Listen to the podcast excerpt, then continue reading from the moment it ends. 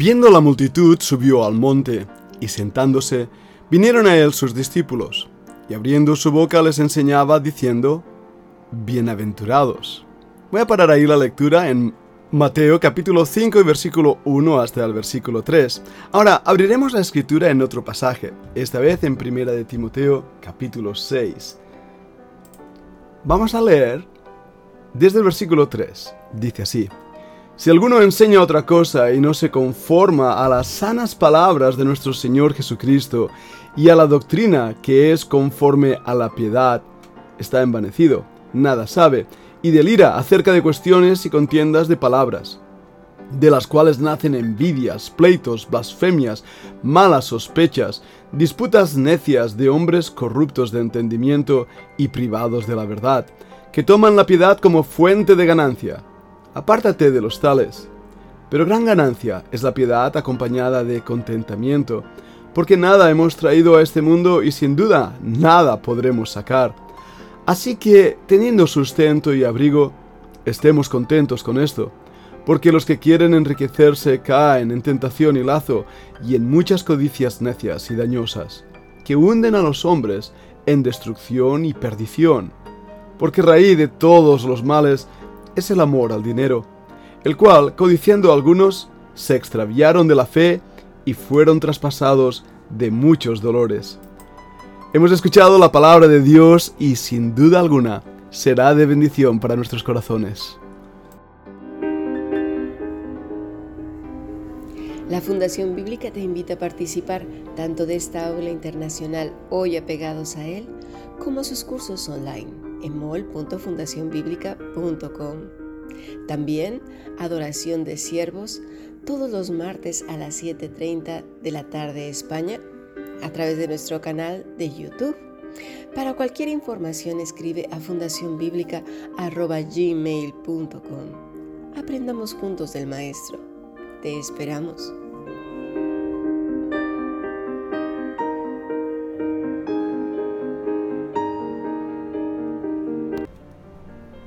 Bienvenidos a un nuevo podcast. De hoy estamos apegados a ti, Cristo, este, este aula internacional que de verdad están cambiando vidas, está transformando los corazones y es un privilegio, un gozo extraordinario poder estar aquí hoy un día más con todos vosotros. A lo largo de la semana pasada estuvimos estudiando profundamente a través de nuestra tutora Cami Tomasini todo lo que eran las bienaventuranzas y aún no hemos terminado. Esta semana vamos a continuar con este profundo estudio de la palabra de Dios. Pero pensando en esas bienaventuranzas, mm, vino a mi cabeza las primeras palabras antes de entrar en el Sermón del Monte, como así es conocido este pasaje en Mateo capítulo 5. Y una vez más hay algo que me llamó muchísimo la atención. El Señor ve a la multitud, sube al monte, se sienta, la gente, especialmente los discípulos, viene a Él, pero escucha el versículo 2. Abriendo su boca, les enseñaba. Y lo primero que va a hacer es hablar de la felicidad. Dos puntos me llaman la atención. El primero es darnos cuenta que el Señor estaba enseñando. La palabra en el original griego es didasken, de la palabra didasco o didascalía, enseñar. Enseñar con un ejemplo práctico y con una intuición profunda. Didasco es esa enseñanza de los grandes maestros que están dando y otorgando a aquellos que lo escuchan. Así que tenemos este rabí, este maestro, maestro de maestros, sentado enseñando a sus discípulos. Ahora, las palabras quedan recogidas en el Sermón del Monte, pero más tarde, a lo largo de las Escrituras, esas palabras, esa didascalía de Cristo se convierte realmente en el fundamento, en la normativa de la fe cristiana. Aquello que dijo el Señor, el Maestro, eso es cierto. Lo demás, no. De esta manera, Pablo empieza a utilizar en el pasaje que hemos leído ahí en Timoteo unas palabras que nos deben sonar bien conocidas. Él dice, si alguno enseña, otra vez, didasco, otra cosa, y no se conforma a las sanas palabras de nuestro Señor Jesucristo, y a la doctrina que es conforme a la piedad. Pablo aquí está recordando todo lo que el Señor Jesús dijo a lo largo y ancho de sus años aquí en la tierra. Recordad que no solamente estaban marcadas las palabras que hemos recogido en el texto sagrado, a través de la inspiración del Espíritu Santo tenemos hoy esas palabras que dijo el Señor Jesucristo. Pero el mismo Juan nos dice que no todas sus palabras fueron recogidas, porque si no, no cabrían libros en este mundo. Las enseñanzas de Cristo, como también se le conoce a la didasque, esas enseñanzas fueron guardadas por la iglesia primitiva, transmitida por los apóstoles, compartida por los discípulos. Y esas palabras se convirtieron realmente en palabras poderosas, palabras que eran guardadas porque eran las mismas palabras del Señor Jesucristo. Y nadie quería cambiarlas o transformarlas, porque eso transformaría el mensaje que Cristo mismo dio. Lo mismo pasa con la doctrina. La doctrina o las enseñanzas conforme a la piedad. No solamente eran las palabras, eran las vivencias que llevaban a la persona a una vida dirigida por Dios. Como hemos estado hablando, la palabra piedad se refiere a eso, a una vida controlada por el Espíritu Santo. Y así tenemos este gran énfasis que el apóstol Pablo recoge, enseñando a su joven pupilo Timoteo, mostrándole la importancia de esas palabras que dijo Cristo. Bienaventurados, felices. Y ahora viene cuando me ha hecho pensar en algo importante. Cuando escucho a algunos de los predicadores modernos hablar de lo que produce la felicidad, no veo en ellos ni la piedad ni tampoco las palabras de Cristo. Recuerdo a un tal Vincent Peale que hablaba de la prosperidad, del poder de las palabras, de cómo hacer que las palabras se vuelvan en algo real, cómo hacer tus sueños realidad, cómo prosperar y ser prosperado. Sin duda alguna habrás oído de un grupo llamado Para de Sufrir. Y también la ciencia cristiana, con Tom Cruise a su cabeza, que dice que el dolor y el sufrimiento simplemente está en la mente. ¿Es esto realmente la verdadera felicidad? ¿A qué se refiere el Señor Jesucristo cuando habla de esta felicidad? ¿Y a qué se refiere el mismo apóstol Pablo cuando recoge estas palabras en primera de Timoteo? Bien, Pablo hace una marcada diferencia entre lo que Cristo enseñó y lo que los falsos maestros enseñan. Los que los falsos maestros y fariseos enseñaban en su tiempo. Es muy interesante este pasaje en 1 Timoteo 6 porque en varias ocasiones aparecen palabras solamente usadas aquí a lo largo del Nuevo Testamento. La fortaleza de Pablo en este mensaje es tal que usa palabras realmente fuertes que hacen retronar en el oído del que escucha. Pablo dice que el que no enseña las palabras de nuestro Señor Jesucristo y enseña otra cosa, está, versículo 4, va a empezar a describirlo. Dice así, está envanecido nada sabe y delira acerca de cuestiones y contiendas de palabras de las cuales nacen envidias, pleitos, blasfemias y malas sospechas, disputas necias de hombres corruptos de entendimiento y privados de la verdad, que toman la piedad como fuente de ganancia, apártate de los tales. Pocas veces he visto al apóstol Pablo hablar tan drásticamente, tan fuertemente y en el original griego utilizando palabras que no se usan en otros pasajes en todo el Nuevo Testamento. Vamos a hablar un poco de estas palabras para entender mucho más el serio juicio que Dios establece sobre aquellos que enseñan otra doctrina y otra enseñanza fuera de la que enseñó Cristo. La palabra enseñar otra doctrina es una sola palabra en griego, didaskalei. Esta palabra en forma activa indicativa es una palabra fuerte. Y Pablo dice, no vamos a consentir esto. Una vez más, la palabra es me proserketai. Es un condicional fuerte.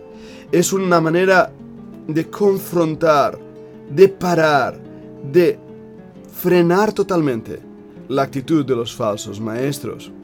Ahora esta idea va a ser reforzada aún por la siguiente palabra, no se conforma. La palabra ahí conformar es prosercomai y es una palabra muy utilizada en el Nuevo Testamento en un sentido positivo. Por ejemplo, en Hebreos 4:16 cuando dice, lleguémonos pues confiadamente al trono de la gracia. Esa expresión lleguémonos es la misma, prosercomai. Aquí, en el sentido metafórico, es una confrontación de una persona que en vez de acercarse a Dios, se está alejando de Él. A través de sus propias ideas, de su propia voluntad, no conforme a las palabras sanas, buenas de nuestro Señor Jesucristo, porque así son definidas en este pasaje. La descripción que va a continuar ahora de ese tipo de persona es realmente pestilente. Da tufo. la palabra en castellano tufo quiere decir oler mal, pestilentemente. Pero la misma palabra, pues así suena en griego, tufo, es una palabra que quiere decir estar envanecido. El orgullo es una de las primeras características de los falsos maestros y muestra realmente la ignorancia. No hay peor orgullo del ignorante y así es aquel que apartándose de las verdaderas palabras del Señor Jesucristo, lo que hace es disputar y enfrentar con sus propias palabras. Logomaquías o logomaki, una palabra utilizada también en 2 Timoteo 2.14, donde el mismo Pablo recuerda a Timoteo diciéndoles, Recuérdales esto, protestando delante del Señor que no contiendan en palabras, lo cual para nada aprovecha, antes trastorna a los oyentes. Así estas personas lo único que quieren es discutir, discutir. Hay personas que disfrutan discutiendo. Parece que les hace sentir importantes y realmente sabios. Cuando el mismo Pablo, a través de la inspiración del Espíritu Santo, muestra su ignorancia. El mismo filósofo griego Platón habló de esas guerras de palabras que para nada sirve. Tengo un libro en mi biblioteca escrito por Steven Prisfield llamado La Guerra del Arte y muestra en este libro cómo nuestras propias palabras, en nuestra propia mente, nos bloquean a tener un espíritu creativo y un deseo de avanzar. Las palabras que nos decimos a nosotros mismos muchísimas veces nos traicionan pero mucho más aún son aquellas palabras que fluyen como veneno de los labios de los falsos maestros. Y Pablo aquí los está confrontando de una manera directa. Su mente es ignorante, ignorante voluntariamente.